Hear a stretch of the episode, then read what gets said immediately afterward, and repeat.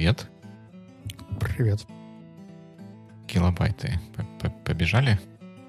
Побежали. Видео работает? Работает, работает. Есть я привет 23 секунды. Все на месте. В наших ноутс а, сразу после «да» есть идет еще одна твоя реплика, и я путаюсь уже третий раз. Это не то, что путаемся, это хорошо, а реплика, вернее, наоборот, то, что путаемся, это плохо, а реплика, то, что это хорошо, потому что у нас в эфире теперь уже 254 выпуск подкаста «Боевикли». Его ведущий по-прежнему на месте. Это я, Дима Маленко.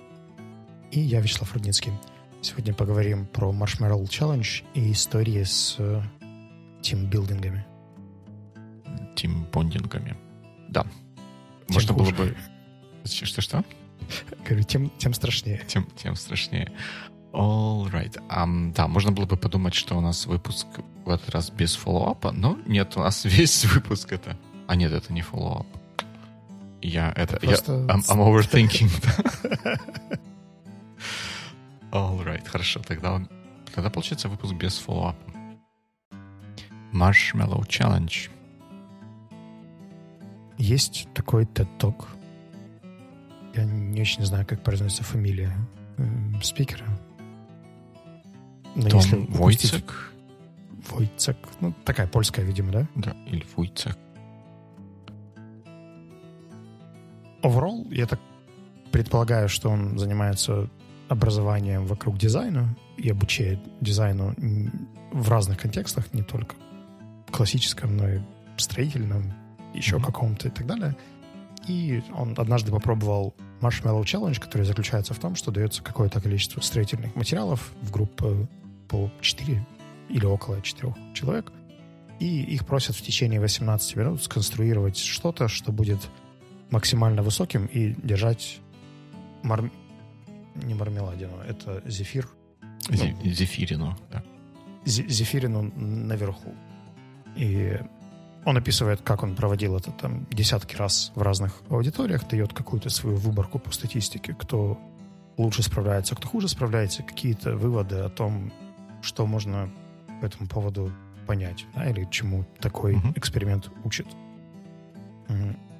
И ты не поленился, нашел еще HR Business Review статью про этот же эксперимент. Ну, да, и при этом статья эта ссылается на само видео Тома, где он... Это TED или TEDx, сложно, сложно сказать, где он рассказывает о замечательных эм, статистических, о замечательном статистическом анализе э, наблюдения за теми группами, которые э, проходили вот этот вот э, Marshmallow Challenge, а статья на HBR, она ссылается на это видео и делает еще какие-то чуть более далеко идущие выводы про то, чему нас учит, так сказать, этот эксперимент и какие уроки для лидершипа нам надо из этого всего извлечь.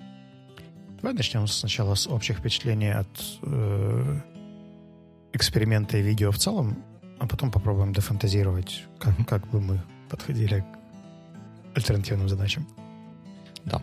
Ну, сам, сам эксперимент для тех, кто не в курсе, мы тоже были не в курсе, поэтому имеет смысл э, сказать, что сам эксперимент — это задача, в которой каждой команде дается 20 стикс, 20... Спагеттин. 20 спагеттин, зефирин, ну, ну вы понимаете, уровень научности такого исследования. 20 кусочков спагетти дается... В Америке дается один ярд эм, какой-то нитки. В Европе, наверное, дается метр. И точно так же дается метр или ярд эм, скотча и зефирина. И задача состоит в том, чтобы построить максимально высокую конструкцию, наверху которой будет располагаться зефирина за 18 минут. И в статистических исследованиях э, показано, что инженеры справляются лучше всех, потом детский сад, потом CEO и в конце выпускники бизнес-школ. Окей, про, про выводы можно говорить, соглашаться или не соглашаться. Но это любопытно или прикольно. Я не уверен, насколько можно из этого делать выводы про командную работу, либо про дизайн, либо еще про какие-то вещи. Есть один вывод, с которым я согласен, то, что более регулярное прототипирование и более регулярная обратная связь в реальных условиях полезны. Этот вывод мне кажется там, даже без этого эксперимента разумным и угу. анализируя то, как работали дети в детском саду, то, что они там сразу пытались построить, что-то падало, что-то не падало, они улучшали то, что уже э, получалось, и в итоге строили что-то максимально высокое методом проб и ошибок. И в этом плане мне кажется, что для многих процессов это вполне уместно, и он часто упоминал контекст software engineering, и э, мне кажется, что в целом он сейчас построен вокруг того, чтобы получить какой-нибудь MVP или максимально быстрый прототип, и этот прототип уже потом допиливать, улучшать и так далее. В целом большинство циклов так и построены, и сама стартап-культура сейчас крутится вокруг того, что ты стараешься сделать что-то максимально практичное быстро, угу. и дальше перекручивать к нему дополнительные колеса и так далее. Ну да, типа строить, строить конструкцию целиком и смотреть, как она живет, а потом ее итеративно или, ну, может быть, чуть быстрее, чем это итеративно улучшать. Интересно, что он так напирал на, на выпускников бизнес-школ, что вот, в общем, они такие ни, ни на что негодны, негодны. Не могут построить конструкцию из спагетти так, чтобы тяжелый маршмеллоу, относительно тяжелый маршмеллоу потом сверху, сверху держался. И вот сравнение с детьми, которые киндергартене и, и вот этих бизнес-школьных студентов мне каким-то особо занятным а, показалось. Но каждый, каждая из групп имеет какой-то арсенал того, к чему она привыкла, или того, чем она пользуется ежедневно. Дети там просто пробуют там чего-нибудь, э, ковыряют. Бизнес-школьники, они привыкли строить планы и выполнять их, и, ну, да, для этой задачи что-то подходит, подошло лучше, что-то подошло хуже. Я, я вот а, порадовался тому, что я, я ждал, когда начальные не титры, а начальные слайды презентации прошли, я так думаю, ну подождите, если вы не померяете, как архитекторы и инженеры справляются с этой задачей, это будет вообще полный bullshit. Но оказалось, что нет. Потом сказали, что архитекторы и инженеры, благодаря своему опыту и пониманию того, как там работают подобные конструкции, они достигают ну, где-то наилучших результатов. Мне это тоже показалось не очень корректной э, в плане ну, истории в плане сравнения, особенно когда добавили туда еще executives и э, executive админов, потому что в целом это тоже, как правило, выпускники бизнес-школ, mm-hmm. просто которые поработали какое-то время и условно по-другому подходят к командной работе. Но две вещи, которые мне не понравились в этом видео. Первое — это история про распределение времени. Там сколько, мое наблюдение, или mm-hmm. наблюдение автора о том, как распределяется работа, там, сколько времени уходит на договор... договаривание между собой, потом на планирование работы, на само строительство и на э, завершение или помещение маршмеллоу сверху на конструкцию. Я не до конца понимаю, зачем это собирать, поскольку это игра, в этой игре есть такие ограничения, там типа 18 минут, угу. ограниченный набор материалов и так далее, которые в целом очень не похоже на какую-то жизненную ситуацию. То есть крайне редко кому-то нужно за 18 минут группа из четырех неизвестных людей э, разрешить какой-то кейс э, в реальной жизни. Ну вот у меня редко такое бывает, что меня вдруг закрывают с новой командой, и через 18 минут я должен выдать результат. Как правило, все равно у меня есть возможность познакомиться, пройти какие-то стадии, поэтому то, как люди проходят или играют в эту игру, они так играют в игры как бы они себя вели в э, рабочем проекте, либо еще где-то, это вообще не иллюстрирует. Потому что, а, они бы, скорее всего, были людьми, которыми они уже знакомы, uh-huh. а, б, у них было бы, скорее всего, другое распределение времени, если бы у них там был какой-то, не знаю, даже инженерный проект или задача с Лего или еще что-то. Поэтому а, вот всегда, когда есть таких историй там про Лего, про какие-то конструкторы и перенос именно распределения времени э, на реальную проектную работу, мне кажется, супер некорректно. И вторая часть, которая меня прям не радовала, это вот последние слайды про всякие high skills, low skills, success. Там столько было упрощений, что прям противно. И я, я в этот момент уже так немножко cringeable, то есть так, меня прям подергивало от раздражения, потому что вроде бы как э, была заявка на какой-то эксперимент, да, или, mm-hmm. но интерпретация результатов была в конце очень притянута за уши. Поэтому игра прикольная, в нее, возможно, я бы даже попробовал поиграть и посмотреть, что осталось от моих engineering skills э, со времен Академии. Э, делал бы я из нее выводы про свой leadership потенциал э, и то, как я веду себя в реальной жизни, как CEO Севи или как я работаю в команде. Нет, я бы этого не делал. Я согласен с твоей критикой вот подобных упражнений, потому что одно дело игра, а другое дело это реальная жизнь. Если мы, с одной стороны, если мы хотим, чтобы люди в какой-то своей реальной работе демонстрировали какое-то поведение, то мы можем прямо на работе выдать соответствующий фидбэк. Ребята, а вам стоило бы тут вот как бы сделать какой-то там прототип, а не, а не ждать, пока оно все, все зафейлится, и на следующий раз уже получится все, все лучше. Кстати, в, в самом видео было про то, что э, команды, когда там поставили, им дали приз, там 100 тысяч миллионов долларов кто, тому, кто построит самую высокую, все типа зафейлили, а потом на следующий раз а, уже намного более... Зафейлили, в смысле у них все развалилась конструкция, а потом на следующий раз а, у большего количества ком- команд получилось построить стабильную стабильную э, конструкцию. Ну вот, вот, вот это же и есть та, та самая итерация, это самое прототипирование, просто оно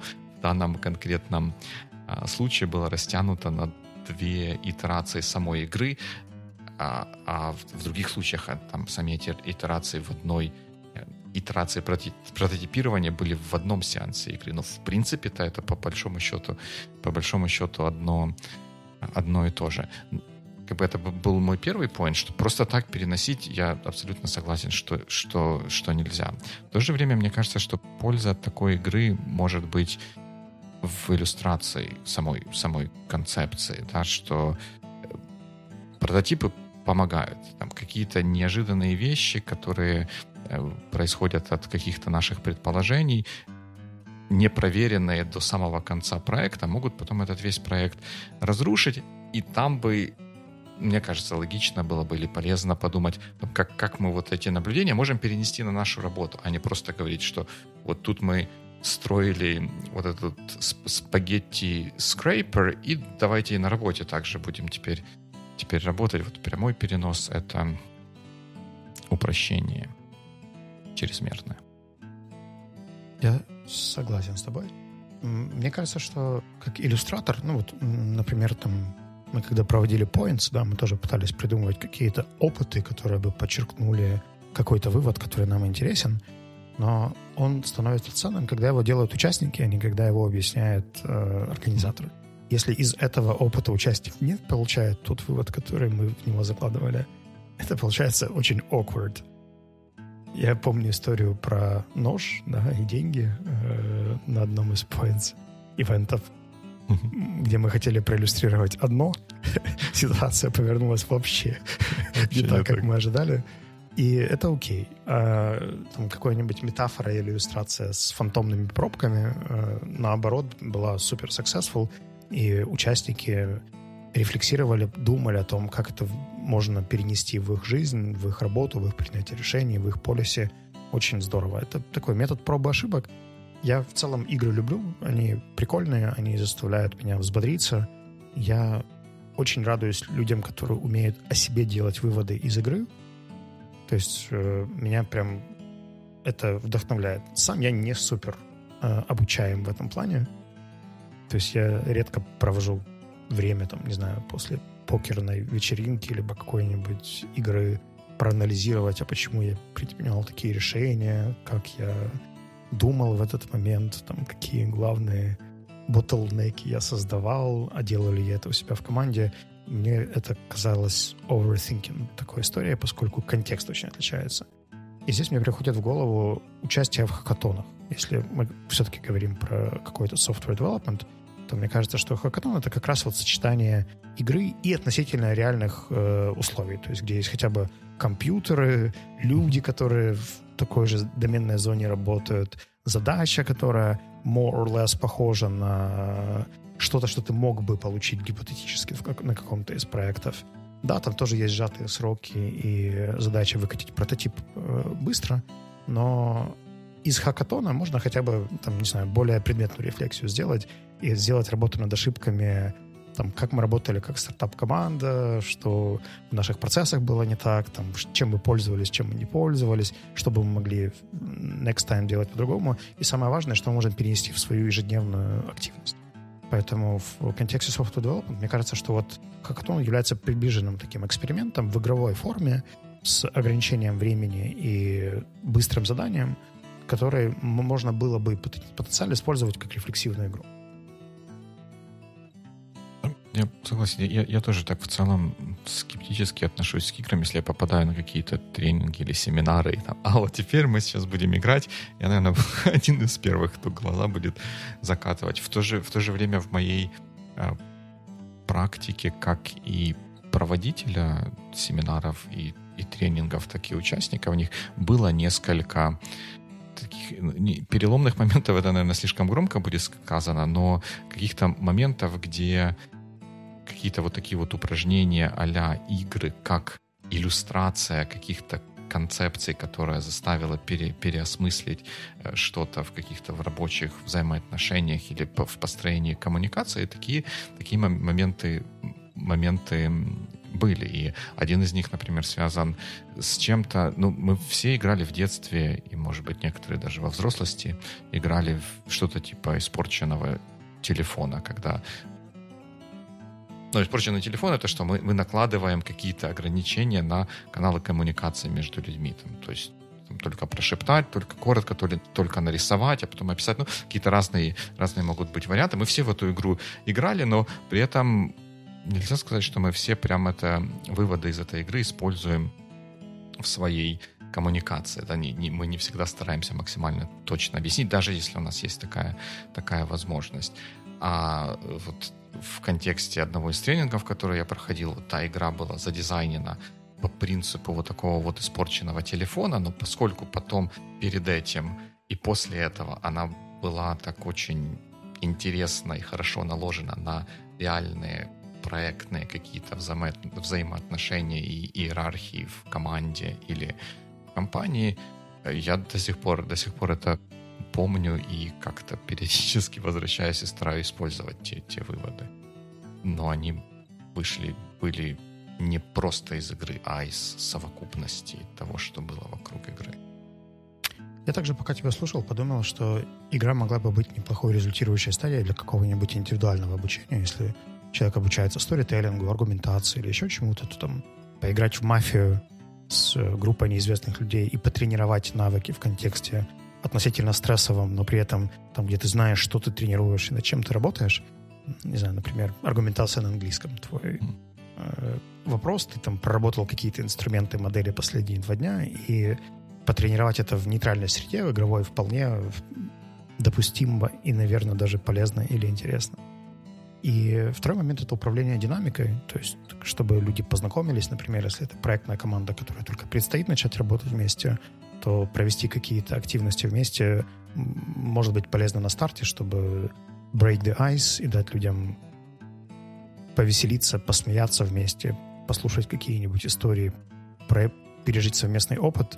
Это достаточно быстро э, дает им возможность. Но работает только в том случае, если люди реально будут потом работать вместе над каким-то проектом или инициативой.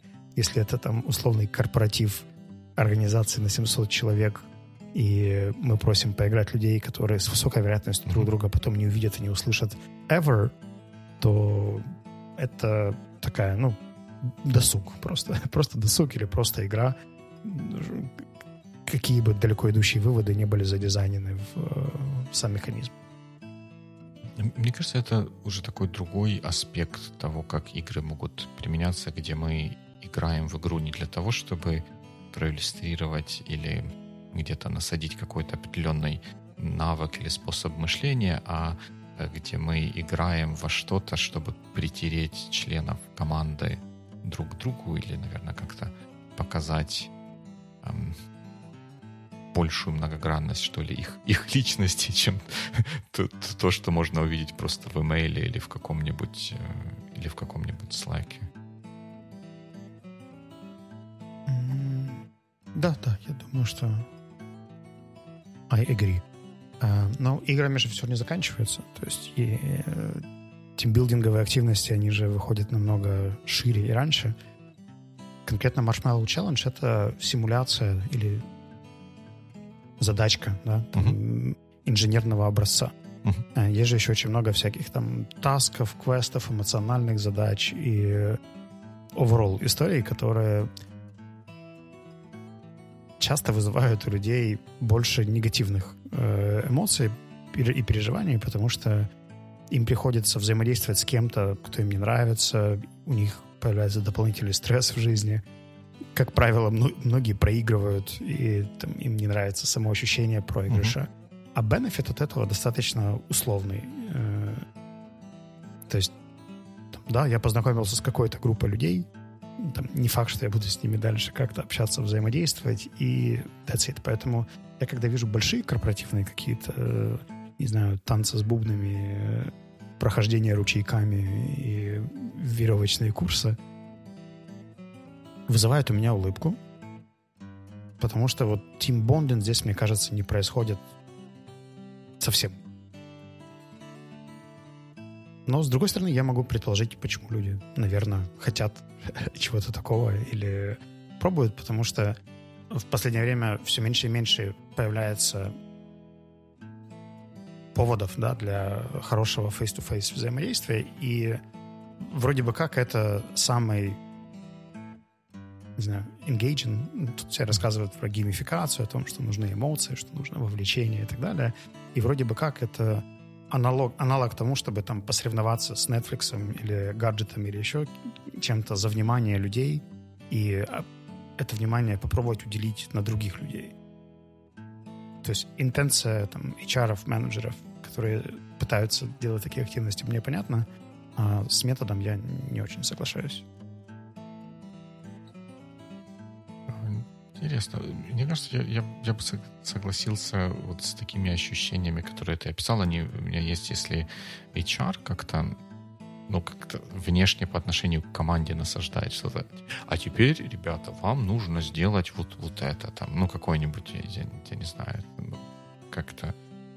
Есть какое-то красивое название, которое ускользает из моей головы, когда Fall of Trust или что, ну, когда там, типа, падаешь назад, а команда тебя должна подхватить, и это должно вселить в тебя уверенность, что они на работе также сделают, и что они делают это не потому, что какие-то другие есть на, это, на, на это причины. В то же время мне кажется, что если команда сама по себе или как-то так чуть более в каком-то кулуарном э, режиме какую-то такую вот активность для себя изобретет или согласиться, наверное, неправильное слово. Ну, как- как-то все вот сподвигнуться что-нибудь такое вот организовать, то от этого может быть достаточно много, много пользы даже, даже если это игра. Да, да, I agree. Как ты думаешь, нам нужен с тобой тимбилдинг? Уже так давно не виделись вживую. Да, это, наверное, было бы, было бы неплохо. Можем поиграть в покер. Проиграешь мне денег. Нет, такой тимбилдинг нам не подходит, потому что я, я скорее всего проиграю. Покер не, не моя сильная сильная сторона. Но это может, да, такой тимбилдинг может э, закончиться как чем-то противоположным слову building. А вот когда такие вот игры, э, или вот в таком контексте, вот эти тим, тимбилдинговые игры, когда возникает, что, что тебе в голову приходит? Ну вот мне приходит в голову... Тебе, тебе какой-то ручеек пришел в голову? Я, мне интересно узнать, что это такое. Мне приходит в голову вот этот вот э, вот эта вот штука, когда ловят пострадавшего или потерпевшего, который решается а, упасть. Какие ну, еще? Я предполагаю, что любая коллективная деятельность, она в целом, не знаю, совместное собирание пазлов, whatever, оно могло бы считаться тимбилдинговой игрой, если бы мы понимали, не знаю, контекст, стадию развития команды, эти люди знакомые, незнакомые и так далее. Это, там очень-очень много разных факторов. Мне больше эти игры нравятся в контексте какой-то индивидуальной трансформации или там, попытки понять о себе что-то и посмотреть на себя в какой-то новой mm-hmm. роли. Например, я привык быть хорошим. То есть мне нравится нравится другим людям. Я хотел бы иметь хорошую репутацию, я хотел бы быть a good guy. И с поводов побыть bad guy, то есть кто-то, кто там, не знаю, ну, например, компьютерные игры часто дают mm-hmm. тебе возможность, там, не знаю, побыть разбойником или пиратом или whatever, по отбирать э, честно нажитое у людей, получить быструю наживу, ударить, забрать конфетку у ребенка и так далее. И в целом игры — это безопасное место для того, чтобы исследовать какую-то грань себя лично, для того, чтобы понять, типа, а, я good guy, потому что это мой выбор, или он там навязан социумом, человечеством и так далее. А в целом мне было бы окей, даже если бы я там рисовал свои социальные нормы или следовал тому, что я считаю правильным и справедливым, а не вот эти вот все законы ваши и этика и все такое.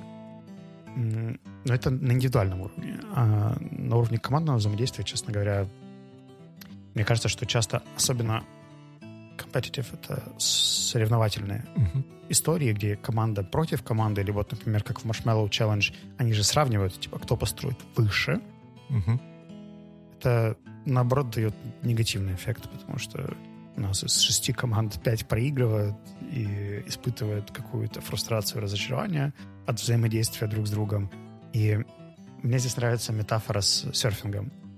Многие преподаватели серферов говорят, что ты должен оставаться в воде, пока у тебя что-то не получится. Типа не выходи из mm-hmm. воды под негативные эмоции. Если тебя там где-то закрутило и так далее, все равно греби дальше, пока ты не станешь на волну, проедь хоть чуть-чуть, типа кайфани, и вот с этим кайфом выходи, чтобы каждый раз, когда ты выходишь из воды, у тебя оставалась mm-hmm. вот эта нотка условной победы, и тогда тебе будет хотеться возвращаться назад. А если ты будешь выходить, когда у тебя что-то не получается, то ты просто не вернешься в какой-то момент на воду, потому что каждый раз выходя, это будет там, фрустрация, негатив и так далее. А статистически, если мы берем 6 команд, то как бы by default большинство участников этой игры получат э, какой-то фрустрирующий опыт поражения или там не первого места, а в нашем социуме это unacceptable. Типа второе почетное, там, или эгегей мы средненькие, или, упасти господи, у нас развалилась конструкция спагетти и маршмеллоу, там вообще можно да, вот день, день перечеркнуть. Не смогли даже дойти до уровня этих детсадовцев. А, а потом расскажем еще про детский сад, да, чтобы вам вообще стало стыдно. Да, есть такой true story. Мы у нас мы большей частью продолжаем работать удаленно в нашей, в нашей команде. У нас есть специальные social, social митинги, где мы просто созваниваемся всякой, ну, по, просто ну, подурачиться ерундой, позаниматься или просто поговорить. И у нас есть одна из любимых игр, которая называется Drozorus. Это ну, аналог шарат, что ли, там, где вместо того, чтобы показывать, загадывается слово, кто-то пытается его нарисовать, а все остальные отгадывать. Там, там есть элемент э, competitiveness, то есть это, это супер фан, потому что мышкой рисовать прям очень, ни, никто не, не Пикассо, но э, и, и это очень забавным э, картинкам приводит и, и вообще такая веселая штука, но там начисляются очки за то, насколько быстро кто угадывает, насколько э, когда рисуешь, насколько быстро угадывает то, что ты рисуешь. И понятно, что кто уже поиграл в такую игру, у них уже есть опыт, и это дает advantage. Э, и когда присоединяются новые люди, там, приходят в команду или первый раз просто приходят на такую, такую activity, они конечно же, почти неизбежно получают очков меньше, чем остальные, где-то ближе к низу, к концу списка. И тоже в какой-то момент мы начали говорить, что не, может быть, мы что-то другое найдем, потому что, несмотря на то, что это фан, это так немножко эм, ну, подрывает энтузиазм тех, которые, тех людей, которые первый раз к этому присоединяются, и они не получают от этого такие позитивные эмоции, как могли бы, как, как другие люди получают. И это не здорово. Я какое-то время знакомился с игрой Dixit. Ты э, знаешь эту историю mm-hmm. с картинками и метафорами? Нет. Это настольная игра, где кто-то задает метафору, остальные люди из э, абстрактных э, fine art картинок выкладывают свои ассоциации с этой метафорой, и там, условно говоря, ты должен задать свою метафору достаточно сложно, чтобы отгадали не все, но недостаточно сложно, чтобы не угадал никто. И э, там какая-то система поинтов. В общем, я жутко проигрывал в эту игру. Я не мог нащупать эту грань. Я был либо супер obvious, либо супер complicated, так что мало кто догадывался. И э, я в какой-то момент прям не взлюбил эту игру, потому что каждый раз, когда играли, я был значительно behind, вот совсем. То есть, э, условно говоря, все на 30 поинтах, я на восьмом. И шансов доиграть эту игру так, чтобы у меня был хотя бы какой-то competitive spirit, просто нет.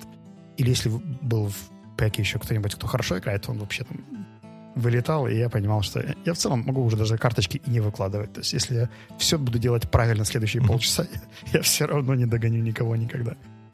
И потом я поменял компанию, с, с которой мы играли. Э, мы попробовали в одной английской группе, когда я еще тичил. И у меня стало получаться. То есть оказывается, что у людей еще разный контекст есть. И, условно говоря, играя в одну и ту же игру с другой группой людей, мои навыки вообще по-другому э, раскрываются. Потому что, а, здесь foreign language, то есть мой языковой запас мне здесь помогает.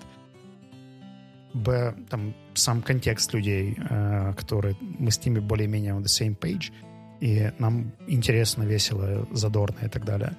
Но я потом больше модерировал, чем играл, потому что я был как раз тем, кто вырывался вперед, и это демотивировал остальных, поэтому я довольно быстро слился из этого процесса. Но мне Dixit понравился на языковом именно э, аспекте.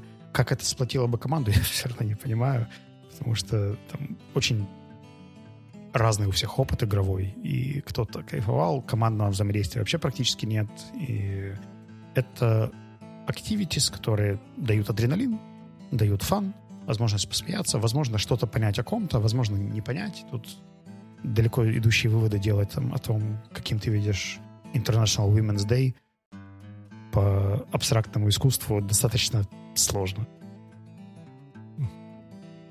Да, есть такое. Мне кажется, что вот польза от таких игр это в том, от таких игровых ситуаций в том, что это дает возможность, это не гарантирует, но дает возможность людям проявить себя с какой-то такой вот с дополнительных сторон, которые не обязательно видны в работе, и это может способствовать тому, что где-то кто-то с кем-то найдет больше больше контактов или просто проникнется уважением, а оказывается, он, он же так рисует, может, если мне надо будет какую-то там изощренную диаграмму нарисовать или что-то красивое, можно прийти человеку, чтобы он помог.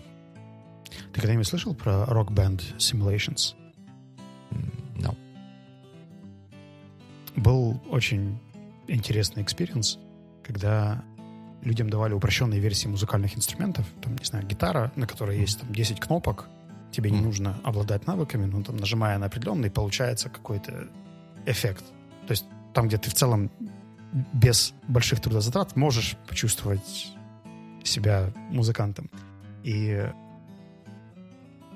замеряли, если люди поиграют какие-нибудь роковые композиции вместе 15 минут, как быстро они чувствуют бонд между собой как коллектив. И вообще считается одним из самых эффективных способов познакомиться это пойти и вместе полобать э, какую-нибудь рок-композицию.